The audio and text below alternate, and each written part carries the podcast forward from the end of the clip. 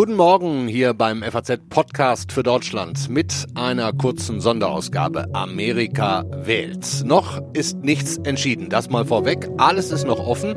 Was aber vor allem für den amtierenden Präsidenten Donald Trump die gute Nachricht ist. Weniger für den demokratischen Herausforderer Joe Biden. Also schön, dass Sie dabei sind. Ich verweise auch jetzt schon mal auf unsere normale Sendung heute um 17 Uhr. Da melden wir uns ausführlich zurück. Jetzt aber erstmal herzlich willkommen an diesem Wahlmittwoch, den 4. November. Ich bin Andreas Krobock. Los geht's den Mann an meiner Seite, beziehungsweise mit entsprechendem Corona-Abstand, den kennen Sie schon aus unseren äh, Amerika wählt Sendungen, ehemaliger FAZ-Korrespondent in Amerika, jetzt Leiter Politik online. Guten Morgen, Andreas Ross. Ja, guten Morgen, Andreas Kobock. Ich würde gern rufen, Andreas, bringe Licht ins Dunkel. Äh, aber so richtig geht das noch nicht. Das hast du ja hier mit dem Kollegen Klaus-Dieter Frankenberger schon mehrfach besprochen. Die Wahl wird möglicherweise, so wie es jetzt aussieht, erst mit der Auszählung der letzten Stimmen entschieden. Kann passieren, oder? Naja, natürlich äh, bringen wir bei FAZ.net äh, Licht ins Dunkel, aber es sind viele kleine Kerzen, die wir der Reihe nach äh, anzünden müssen. Ja, es wird lange dauern. Es hängt wahrscheinlich von Pennsylvania ab und da kann es wenn es schlecht läuft, sogar Tage dauern, bis mhm. wir ein Ergebnis haben. Mhm. Würdest du mir zustimmen, ähm, auch jetzt schon, ähm, dass der Amtsinhaber Donald Trump mal wieder, wie schon für vier, vier Jahren, äh, als er gegen Hillary Clinton äh, auf der letzten Rille gewonnen hat, auch dieses Mal wieder besser im Rennen ist, als man das gedacht hat? Äh, ich würde nur sagen, besser als es viele gehofft haben. Aber eigentlich ähm, entspricht es äh, den Umfragen. Es entspricht, sagen wir mal, der vorsichtigen Lektüre der Umfragen. Es war eigentlich seit Monaten klar, dass es sehr knapp werden würde. Es gab so zwischendurch äh, vielleicht ein bisschen äh, vorauseilende Begeisterung im Demokratenlager, dass auf einmal Dinge möglich schienen, äh, die vorher nicht möglich schienen. Wir sind sozusagen auf Normal Null runter. Und das heißt tatsächlich normal Null. Das heißt, das ist so ein bisschen, was glaube ich für Deutsche schwer zu verstehen ist, wie so eine normale Wahl. Es ist ein Republikaner gegen einen Demokraten. Es wird knapp. Es ist nicht so sehr die Wahl, da ist ein, ein irrer Präsident, den die jetzt loswerden wollen, ja oder nein, sondern einfach eine knappe Wahl zwischen den Vertretern der beiden Parteien. Mhm. Wie weit sind wir denn gerade? Also kurz vor 7 Uhr morgens deutscher Zeit. Wie steht's aktuell? Na, die entscheidenden guten Nachrichten für Donald Trump äh, heißen Florida und Ohio äh, zwei Must-Win-States für, für ihn. Das sind die Battleground-States, ne? also diese das sind zwei, zwei der ganz wichtigen Staaten. Ähm, es ist gar nicht so leicht zu sagen dieses Jahr, was alles Battlegrounds waren und was nicht. Ähm, also weder gab es die ganz großen Überraschungen zugunsten der Demokraten, noch gab es in diesen eher knappen Staaten ähm, eine, eine Vorentscheidung äh, für Biden. Das ist jetzt aber keine Vorentscheidung für Trump, sondern das heißt, Trump ist im Rennen, Biden ist im Rennen. Es kommt auf den Nordosten an. Es wird allerhöchstwahrscheinlich auf Pennsylvania ankommen. Gerade eben hat der demokratische Herausforderer gesprochen, Joe Biden. Ähm, können wir noch mal ganz kurz reinhören? I'm here to tell you tonight, we believe we're on track to win this election. Er sagt, we believe we're on track to win this election, muss man sagen, oder?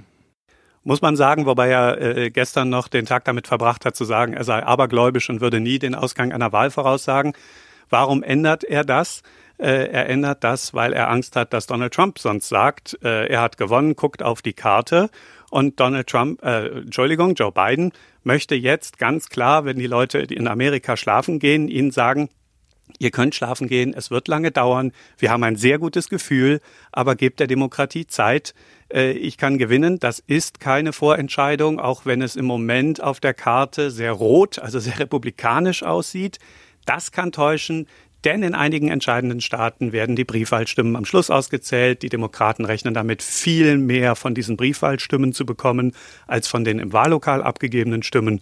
Und genau das ist dieses Scheinsieg-Szenario. Mhm. mhm. Und ich glaube, Biden wollte vorauseilen, Trump Wind aus den Segeln nehmen jetzt. Ich fand jetzt, als ich es gerade auf äh, CNN gesehen habe, so ein er sah ein bisschen so aus, als müsste er sich zu Zuversicht zwingen. Aus meiner Sicht äh, das Lächeln so ein bisschen wie angeknipst, aber es könnte natürlich auch mit den langen Tagen zuletzt zusammenhängen. Ne? Also muss ich man nicht das, so viel. Ich habe das ehrlich gesagt nicht so gesehen. Mhm. Ähm, klar, gerade hier bei uns tun sich viele Leute schwer, einen sehr alten Mann äh, im, im Wahlkampf zu sehen.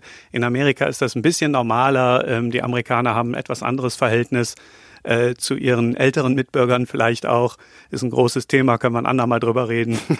Aber ich habe das so nicht empfunden. Ich glaube, klar, Biden hätte natürlich wahnsinnig gerne da gestanden und gesagt, wir haben Florida gewonnen, wir haben Texas gewonnen. Ähm, aber das war immer nur eine eine hehre Hoffnung. Es gibt im Moment keine Vorentscheidung. Wir wissen, dass es knapp wird. Das heißt, beide Wahlausgänge sind absolut möglich. So, und während wir hier über äh, Joe Biden sprechen, Andreas, ähm, gab es ein kurzes Statement auf Twitter von Donald Trump. Gerade ja, ich sehe es auch gerade. Ne, er schreibt, we are up big, but they are trying to steal the election. Steele schreibt er groß. We will never let them do it. Votes cannot be cast after the polls are closed. Also Stimmen können nicht abgegeben werden, wenn die Wahluhren geschlossen haben. Und das ist jetzt, ne, ich sehe es schon an deinem Blick, du schüttelst den Kopf. Das ist die Kampfansage. Das mhm. ist die Kampfansage und leider tritt jetzt tatsächlich dieses Szenario offenbar ein, wo der Präsident sagt, es hängt von Pennsylvania ab, da bei diesem Tweet geht es ganz wesentlich um Pennsylvania, mhm. wo die Briefwahlstimmen noch nicht in dem, was jetzt zu sehen ist, inbegriffen sind. Und das stimmt ja. Niemand darf eine Stimme abgeben, nachdem die Wahllokale geschlossen ja. wurden. Aber hier geht es nicht darum, dass Leute Stimmen abgeben, sondern dass Stimmen gezählt werden, nachdem die Wahllokale geschlossen wurden. Okay, das heißt, das ist tatsächlich auch schon eine juristische Kampfansage quasi. Ja, also, absolut, absolut. Mhm. Es gibt ja einen Grund dafür, dass beide Seiten hunderte Top-Anwälte verpflichtet haben. Und ich würde mich jetzt auf ein Szenario einrichten, wo wir erleben, dass in ein paar Staaten und an vorderster Front, wie gesagt Pennsylvania, jede Briefwahlstimme, wo man irgendwie gucken könnte, also die vielleicht erst spät ankommt im Wahllokal, wo der Poststempel nicht gut leserlich ist, wo die Unterschrift vielleicht nicht ganz so aussieht wie die Unterschrift im Wählerverzeichnis, dass das alles vor Gerichten landet. Mhm. Wenn es darauf ankommen sollte, also wenn der Abstand am Ende in Pennsylvania so knapp ist, dass es von solchen Gerichtsurteilen abhängen könnte, dann ist es absolut denkbar, dass wir auf längere Zeit nicht wissen, wer hier zum Wahlsieger erklärt werden kann. Jetzt haben wow. wir wirklich diese Konfrontation mhm. mit allen, Aber wer ich würde, würde sagen, Präsident nicht absehbaren Weiterungen. Würde dann Trump erstmal Präsident bleiben, so lange? Trump ist Präsident bis zum okay. 20. Januar um 12 Uhr. Okay. Da ja. beißt die Maus keinen Faden ab. Und wenn er wiedergewählt wird, dann ist es danach. Wenn bis dahin nicht geklärt ist, wer gewählt ist, ist es nicht mehr. Dann ist kurioserweise mhm. unter Umständen Nancy Pelosi aus dem Repräsentanthaus.